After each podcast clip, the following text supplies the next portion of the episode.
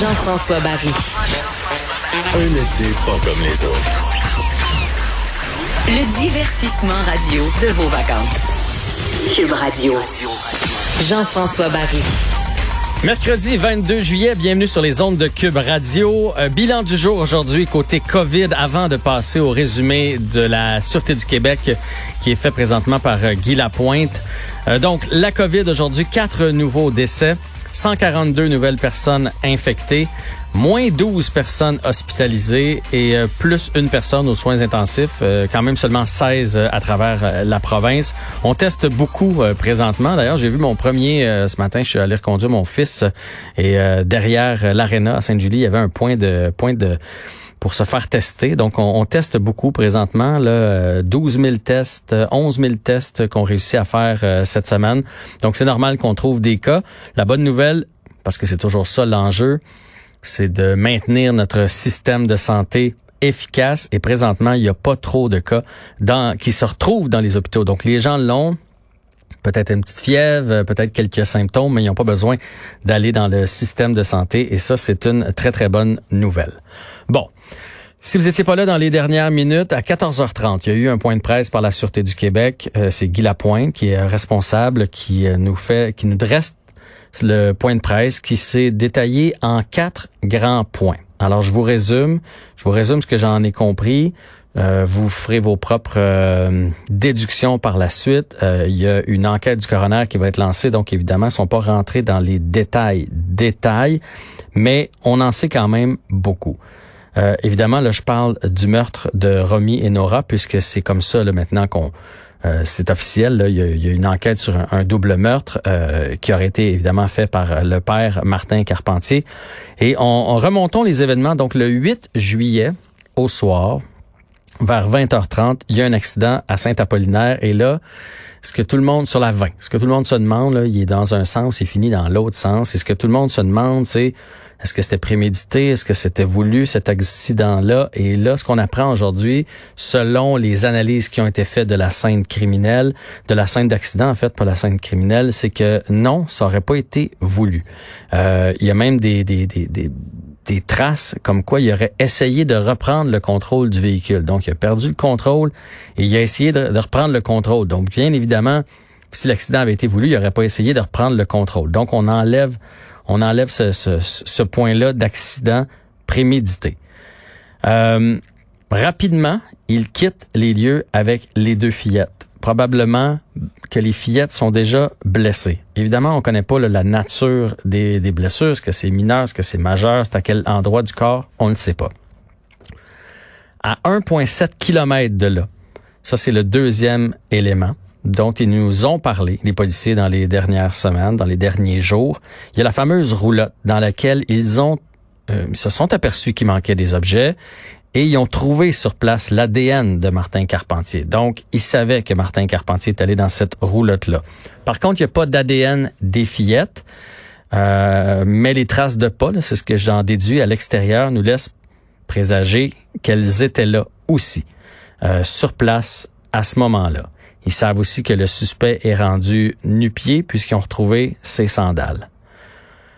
Par la suite, troisième élément, ils retrouvent les euh, dépouilles euh, des deux jeunes filles.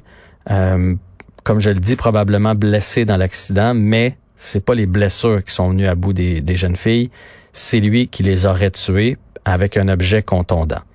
Euh, violemment, on l'apprenait ce matin. Donc, il y avait comme une rumeur qui circulait ce matin, comme quoi peut-être qu'elles avaient été euh, à la chaleur et qu'elles avaient fini par se déshydrater. Et mais non, c'est pas ça. S'agit bien et bien d'un meurtre.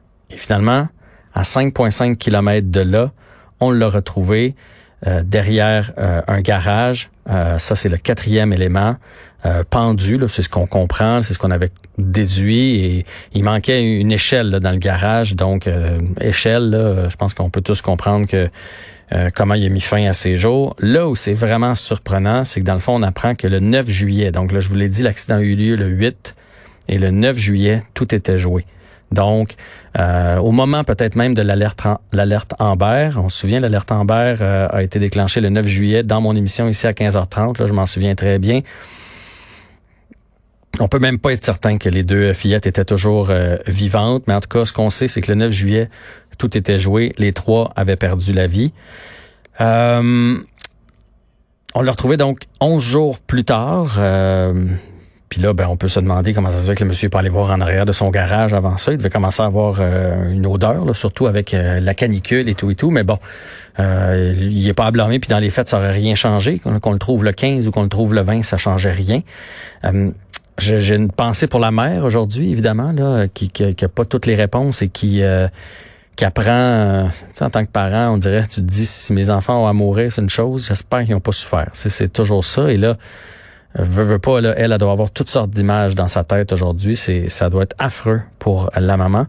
Et je vais terminer, si vous n'avez pas entendu l'émission d'hier, on a parlé avec un psychiatre, euh, M. Chamberlain, euh, qui nous disait que tant qu'on n'aura pas l'autopsie, on pourra pas comprendre parce que lui, il comprenait pas. Ça se pouvait pas dans sa tête là qu'il y a eu l'accident, il a tué ses filles, qu'il soit toujours en cavale, etc. Et je vais reprendre ces, ces, ces paroles et tantôt j'ai pas eu le choix de, de faire une corrélation entre ce qu'il nous a dit et ce qui s'est passé. Il nous a dit pour mettre fin à la vie de ses enfants, ça prend beaucoup d'énergie et généralement tout se joue en même temps. Tout, tu on voit ça de temps en temps, puis on voit, on n'aime pas ça, là, mais tu un, un père qui tue ses enfants, qui s'enlève la vie, ou qui tue sa femme, qui s'enlève la vie, tout se fait en, un bref laps de temps. Il croyait pas ça dans tous les cas qu'il a vu que quelqu'un tue ses enfants et qui partent en cavale après, puis qui s'enlève la vie comme juste dix jours après. Donc, euh, aujourd'hui, il a raison. Euh, c'est exactement ce qu'il nous disait. Donc, tout s'est joué dans la même soirée probablement. Et il nous parlait beaucoup, vu que c'est pas un homme qui avait des problèmes psychotiques. Hier, notre psychiatre nous a dit, euh, il, fonctionnait en société. Donc, il y a eu un élément déclencheur. Probablement que oui, il était en dépression. Il y a eu un élément déclencheur. Lui, il parlait de l'accident. Il s'est passé quelque chose dans, l'accident. Est-ce qu'il était en état d'ébriété? Puis là, il a voulu se cacher de tout ça pour pas passer pour un mauvais père. Qu'est-ce qui s'est mis à débouler à partir de ce moment-là? Et là, aujourd'hui, on confirme que c'est un peu ça. Est-ce que là, il s'est rendu compte que les fillettes étaient blessées, puis au lieu de demander les secours, il s'est enfoncé. Et là, il s'est enfoncé dans une spirale. Bon, on saura jamais, mais je vous dis, avec les informations qu'on a aujourd'hui, allez réentendre cette entrevue-là. Euh, il nous explique exactement le comportement euh, de notre psychiatre, M. Chamberlain, exactement, exactement le comportement qu'on peut déduire aujourd'hui.